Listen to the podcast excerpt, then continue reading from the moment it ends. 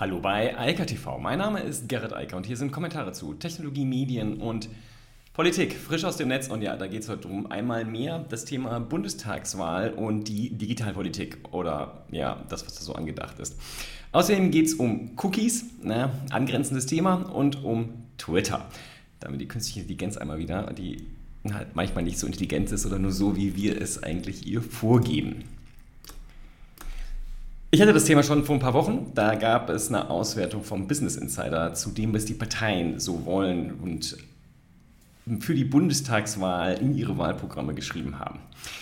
Netzpolitik hat jetzt darauf hingewiesen, dass es eine neue Auswertung gibt von der Stiftung Neue Verantwortung. Die haben die ganzen Parteiprogramme durchgelesen und dann einfach mal zusammengefasst, was dabei so rauskommt und rumkommt. Und das kann man sich natürlich dort auch herunterladen. Die nennen das das Fundament erfolgreicher Digitalpolitik. Und wie gesagt, Netzpolitik sagt, das ist halt nicht so richtig stabil. Und wenn man das Fazit liest, dann ist es sehr, sehr ähnlich zu dem, was der Business Insider schon gesagt hat, nur mit der Unterscheidung, dass ganz offensichtlich das Thema Breitband nicht mehr so wichtig ist. Und ähm, da ist sozusagen vielleicht auch der Punkt, dass die Stiftung Neue Verantwortung Vergleich zu dem, was 2017 gefordert wurde. Und vielleicht entstehen dadurch auch Unterschiede, während äh, der Business Insider ja nur zwischen den Parteienprogrammen unterschieden hatte. Wie auch der Business Insider sagt, auch die Stiftung Neue Verantwortung, bei der AfD gibt es nichts zu holen. Da ist für die Digitalpolitik substanziell nichts im Parteiprogramm. Brauchen wir nicht drüber reden, können wir einfach ignorieren. Naja, wen wundert das? Da ist ja auch kein Aufreger drin, den man irgendwie politisch ausschlachten könnte. Insofern ist es auch kein AfD-Thema. Das Kernfazit, und wie gesagt, das hatten wir schon mal, und hier ist das jetzt quasi der Beleg von dem, was wir vorher schon hatten.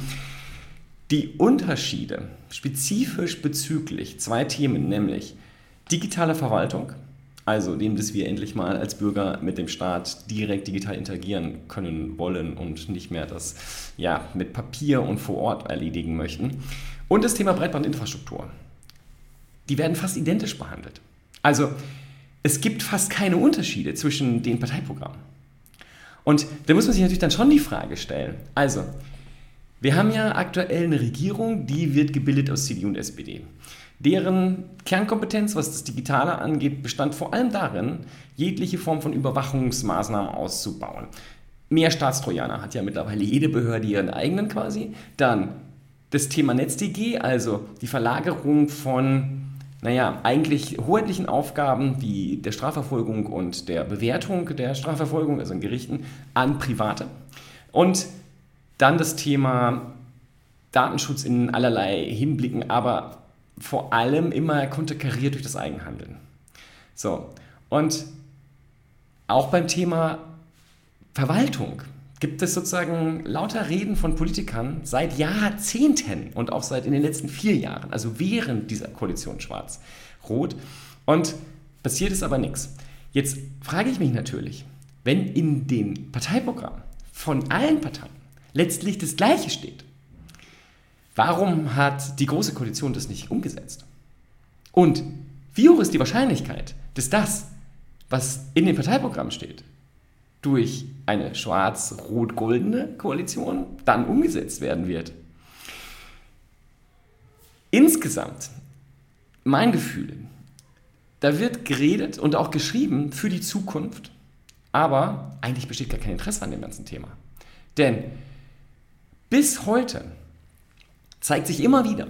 Wir hatten das gerade in der Auseinandersetzung ähm, äh, mit dem CCC zwischen der CDU und dem CCC.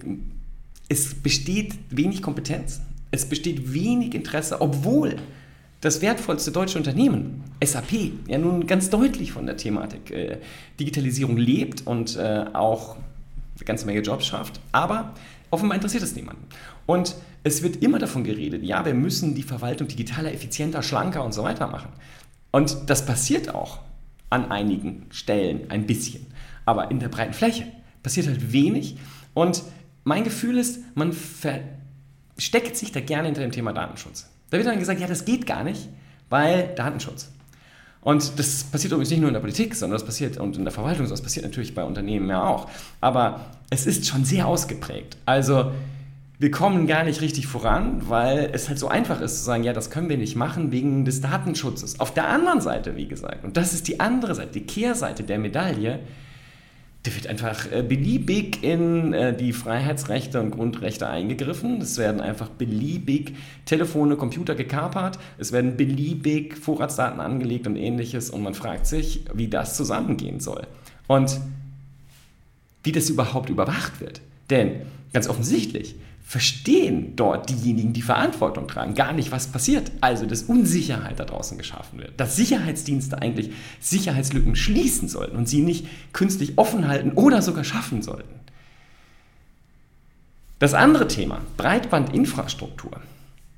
Also, das war mir auch nicht so klar. Und das ist ganz interessant, was äh, äh hier die Stiftung Neue Verantwortung schreibt. Also, da ist sogar, wird sogar jetzt in gewisser Weise auf die Bremse getreten. Du hast gesagt, ja, in der Fläche, also wir reden ja mal über den, die flächendeckende Breitbandversorgung, in den Städten und so gibt es das ja, mehr oder weniger. Da soll eigentlich gar kein richtiger Drive rein. Also auch von keiner Partei wird da wirklich was gefordert. Auch das ist beunruhigend. Eigentlich eines der Themen, die für viele Unternehmen zum Beispiel und auch für viele Bürger ganz gravierende Einschnitte bedeuten, weil sie nämlich keine schnellen Internetverbindungen haben mit irgendwelchen langsamen DSL-Verbindungen leben müssen und im Internet surfen müssen, die zum Beispiel sowas wie eine Videokonferenz gar nicht möglich machen. Ja, also kannst vielleicht zuschauen, aber nicht irgendwas senden. Das scheint kein größeres Thema mehr zu sein. Und dabei, das hatten wir auch schon, es gibt ja sozusagen zwei Dimensionen davon. Jetzt werden ja überall sehr gerne Glasfaser in den Boden gelegt, also direkt an die Häuser. Und ich habe das jetzt schon x-mal hier gesagt, ich verstehe das nicht. Ich weiß nicht, warum der deutsche Staat dem Geld so böse ist und jetzt meint, jeden einzelnen Haushalt, am besten noch jedes freistehende Haus an ein Glasfasernetz anschließen zu müssen. Wir haben so, was heißt Mobilfunk. Darüber kann man heute übrigens auch Breitbandinternet äh, machen. Schon mit 5G. Auch LTE ist nicht so langsam, wenn das voll ausgebaut wäre. Und die Infrastruktur dahinter, ja, die muss natürlich auf Glasfaser sein, sonst passiert da nichts. Wenn man das ausbauen würde, bräuchte man gar kein Kabel liegen. Warum das nicht forciert wird und warum das so ein Problem ist, während alle anderen Staaten in Europa das hinbekommen, eine bessere Infrastruktur haben, also Mobilfunk, und das auch noch billiger dort zu haben ist für Bürger und Unternehmen, das will zumindest in meinen Kopf nicht rein. Also die, die Logik dahinter ist unverständlich. Klar, diese Art und Weise, wie Frequenzen versteigert werden in Deutschland, ist wahrscheinlich nicht besonders klug gelaufen und ist auch weiterhin, auch jetzt die letzten, nicht besonders klug gelaufen. Da wird halt sehr viel Geld, das eigentlich für Masten und Backends genutzt werden sollte, wird halt dann in die Steuerkasse gespült. Nichtsdestotrotz, wenn man Unternehmen Frequenzen gibt, dann muss man sagen, was sie damit zu tun haben und was sie damit mindestens erreichen müssen. Und wenn sie es nicht tun, muss man die Frequenzen wieder wegnehmen und das niemandem anderen geben. Müssen die sich halt damit beschäftigen. Also ganz offensichtlich funktioniert es jedenfalls nicht. Wie dem auch sei. Das Fazit ist einfach traurig, denn das Fazit sagt letztlich, es gibt gar keine Wahl. Also es ist letztlich egal, wen man da wählt. Da wird von allen, wird gerne von künstlicher Intelligenz gefaselt und von irgendwelchen anderen Themen. Aber wenn es darum geht, mal konkret was zu machen, dann kommt das raus. Also kann man sich einen Moment in den letzten Jahren vor allem im Gesundheitsministerium anschauen, was der Jens Spahn da so macht. Dann kommt zwar ein Potpourri an, ich weiß gar nicht, wie vielen Gesetzen, um Digitalisierung voranzutreiben. Ich glaube, über 30 sind das mittlerweile. Aber wenn man sich dann anschaut, was konkret passiert, ist es Murks. Mittlerweile sagen alle Fachleute, wir wollen mit denen lieber nicht mehr zusammenarbeiten. Ja, das, also schlimmer geht es gar nicht, denn selbst hat man ja offensichtlich die Kompetenz nicht im Haus. Und wenn man sie dann außen einkaufen muss und von dort dann irgendwann die Situation kommt, dass man sagt, wir haben auch andere Leute, die unsere Dienstleistungen einkaufen, lieber nicht mit dem Staat zusammenarbeiten, da kann man da auch nur noch den Schrott dann einkaufen. Ich weiß nicht, ob das äh, sozusagen Strategie ist, aber richtig klug ist es nicht in einem Markt, der so knapp an Mitarbeitern ist, da auch noch ähm, ja, die sozusagen die externen auch noch in Schwierigkeiten zu bringen. Naja, also Fazit dieser beiden Analysen, also sowohl von Business Insider als auch jetzt hier von der Stiftung Neue Verantwortung, schwierig eine Wahlentscheidung zu treffen und äh, zumindest unter den aktuell im Bundestag äh, befindlichen Parteien gibt es da wahrscheinlich keine Wahl. Also das ist sozusagen alles gleich. Und es ist gruselig genug, dass sich also eine Partei sich gar nicht äußert und, naja, gut, wäre ich wunder. Und die anderen fünf mehr oder weniger das Gleiche schreiben. Also, das kann man sagen, irgendwer hat das vielleicht mal vorgegeben, die haben einfach abgeschrieben, weil sie gar nichts wissen. Aber das darf doch so nicht sein. Also, man muss ja schon noch Meinungen und Ideen dazu haben, wie man Digitalisierung in Deutschland betreiben will, vor allem auch, wie man Digitalpolitik betreiben will. Und da kann es ja nicht nur um das Thema Überwachung gehen. Gruselig. Also wirklich, wirklich gruselig. Ja, und das andere Thema, die DSGVO, ja auch immer wieder äh, nett. Und da geht es einmal mehr um die Cookie-Banner. Die äh, Europäische Datenschutzorganisation NOIB, ich weiß gar nicht, ob die so ausgesprochen wollen, NoYB, I don't know. Also, die wollen jedenfalls dafür sorgen, dass jetzt endlich mal was passiert und haben ja im Mai, hatte ich auch darüber berichtet, sich mal die Cookie-Banner von, ich glaube, 500 oder über 500 Unternehmen angeschaut und denen dann gesagt, hier, das, was ihr da macht, ist aus verschiedenen Gründen nicht legal. Gesagt, ändert das. Haben auch wohl einige gemacht. 42 Prozent der angemerkten Probleme wurden korrigiert, was ja immerhin schon mal eine stolze Leistung ist. Also zum Beispiel so Sachen wie, das schon ange dass man alles wieder ausschalten muss. Ja, oder dann wird gesagt, berechtigtes Interesse, alles wird zu einem berechtigten Interesse und da muss man wieder alles ausschalten. Dies ist halt alles Murks und alles so nicht vorgesehen. Es gibt fast nie einen Button, wo man einfach sagen kann, will ich nicht. Und auch so eine schöne Variante ist, das soll gespeichert werden, aber es wird natürlich nicht gespeichert. Ja, dann sagt er, ja, dafür setzen wir auch keinen Cookie und dann muss man jedes Mal das wieder machen. Also, es gibt viele Spielarten davon, wie der Nutzer so lange frustriert werden kann, bis er sagt, ich stimme jetzt allen zu. Und naja, 42% dieser Probleme wurden entsorgt, bei 58% äh, der Probleme blieb es dabei und 400 Beschwerden gingen jetzt raus. Also, Neub hat jetzt 400 Beschwerden äh, rausgeschickt und ja, schauen wir mal. No YB. Oder? Ich weiß nicht. Ich glaube, dass es wichtig ist. Ich glaube auch, dass es durchaus hilfreich ist. Ähm, die Frage ist, warum um alles in der Welt wird das gehandhabt, also wird das so gehandhabt von den Unternehmen? Das ist die eine Frage. Also, wenn ich das mal aus der Webanalyse-Perspektive betrachte, was ich eigentlich will, sind, ist eine saubere Datenerhebung damit ich weiß, was die Leute auf meiner Website machen, damit ich das verbessern kann. Ich nehme jetzt mal, ich blende mal dieses ganze Thema Werbung und so weiter aus, weil es spielt wenig Rolle für die Majorität der Websites. Ja, also auch wenn das viele denken, aber werbefinanzierte Websites es sind nicht so viele, auch wenn man häufiger mal Werbe, Werbung sieht, aber viele Unternehmen sind im Web und das ist das Problem hier. So, und wenn man sich das dann überlegt, ist halt die Frage, was genau machen die da und warum müssen unbedingt ähm, Third-Party-Cookies äh, gesetzt werden? Cookies auch schön. Also sollten die Unternehmen einfach mal drüber nachdenken. Das hat auch eigentlich gar nichts mit der DSGVO zu tun, sondern einfach auch mit dem Interesse, das man haben sollte, dass man die Daten selbst erhebt, um sie dann auch sinnvoll auswerten zu können.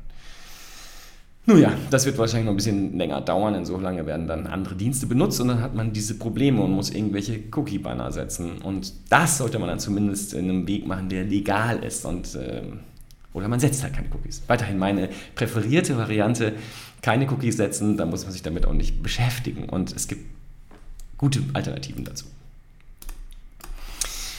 Ja, noch ganz kurz Twitter. Ähm, Twitter hat einen AI Bias Contest ähm, am Laufen und der hat jetzt auch jemand aus der Schweiz gewonnen, hat 3500 Dollar bekommen dafür, dass er Twitter gezeigt hat, dass die Algorithmen, die Twitter benutzt, um Bilder zuzuschneiden, offensichtlich, naja, nicht so neutral das machen, wie sie sollten. Also, es wurden nämlich dabei Menschen, die dünner, jünger und hellhäutiger sind, bevorteilt. Also, wenn so ein Vorschaubild ausgeschnitten werden soll, automatisiert, dann muss er jetzt die Software auswählen, wie sie das verschiebt und macht.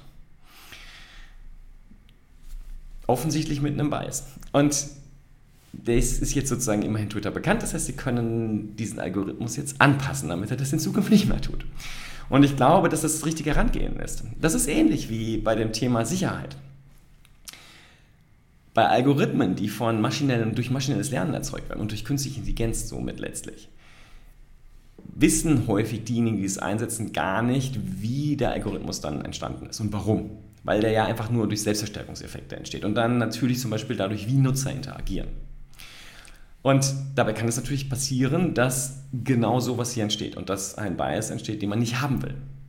Und ich glaube, die Herangehensweise so rum ist sehr, sehr gut, dass man den Unternehmen zeigt und die das auch bezahlen, hier, da habt ihr ein Problem, weil nachweislich hier ein Fokus gesetzt wird, den ihr vermutlich gar nicht wollt und auch vielleicht gar nicht wusstet, dass das passiert. Also, dass man ähnlich wie bei Sicherheitslücken sagt, hier, wir schreiben Geld aus, bitte sagt uns, testet uns und sagt uns, wo wir Probleme haben, weist uns das nach und dann können wir es korrigieren. Ich glaube, dass das eine gute Situation ist für alles, was in dem Bereich passiert, dass wir diese Algorithmen, die wie gesagt an sich einen guten Job machen sollen, aber dann halt eine gewisse Präferenz plötzlich setzen, weil die Herstellung des Algorithmus gar nicht, nicht mal programmiert wurde, also von einem Menschen, sondern über maschinelles Lernen, dies ist ein Problem und damit müssen wir uns in Zukunft beschäftigen. Und hier ist es ja so, dass man es im Wortsinne dann sehen kann, was da passiert und dass er auch nachvollziehen kann, statistisch erheben kann und sagen kann, hier, da ist ein Problem, müsst ihr lösen. Und ich glaube, wie gesagt, dass das ein guter Weg in die Zukunft ist, genauso wie bei der Behebung von Sicherheitslücken. Denn auch die kann derjenige, der sie entwickelt hat, also der Softwareentwickler, häufig ja nicht sehen, sonst hätte er sie ja nicht da reingeschrieben. Niemand schreibt schlechten Code mit Absicht. Und ich unterstelle auch Twitter, dass sie nicht mit Absicht das hier als Ergebnis haben wollten. Und deshalb brauchen die alle Hilfe von außen. Das heißt, Leute, die gucken und auch an die Stellen gucken, wo niemand, der ja einfach eine Lösung für irgendein Problem haben wollte, hingeschaut hat.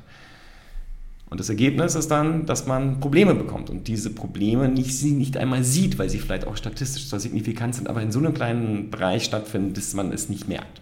Und das dann auszuschalten, ist der richtige Weg und deshalb fand ich das für eine gute Strategie von Twitter hier einfach die Welt da draußen um Hilfe zu bitten, Wettbewerb zu machen und Leute, die Lust haben, können sich damit beschäftigen und dann das Geld auch einstreichen. Zu Recht. In diesem Sinne, ich wünsche weiter eine schöne Woche und sage mal bis morgen. Ciao, ciao. Das war Eika TV frisch aus dem Netz. Unter eika.tv findet sich der Livestream auf YouTube. Via eika.media können weiterführende Links abgerufen werden. Und auf eika.digital gibt es eine Vielzahl von Kontaktmöglichkeiten.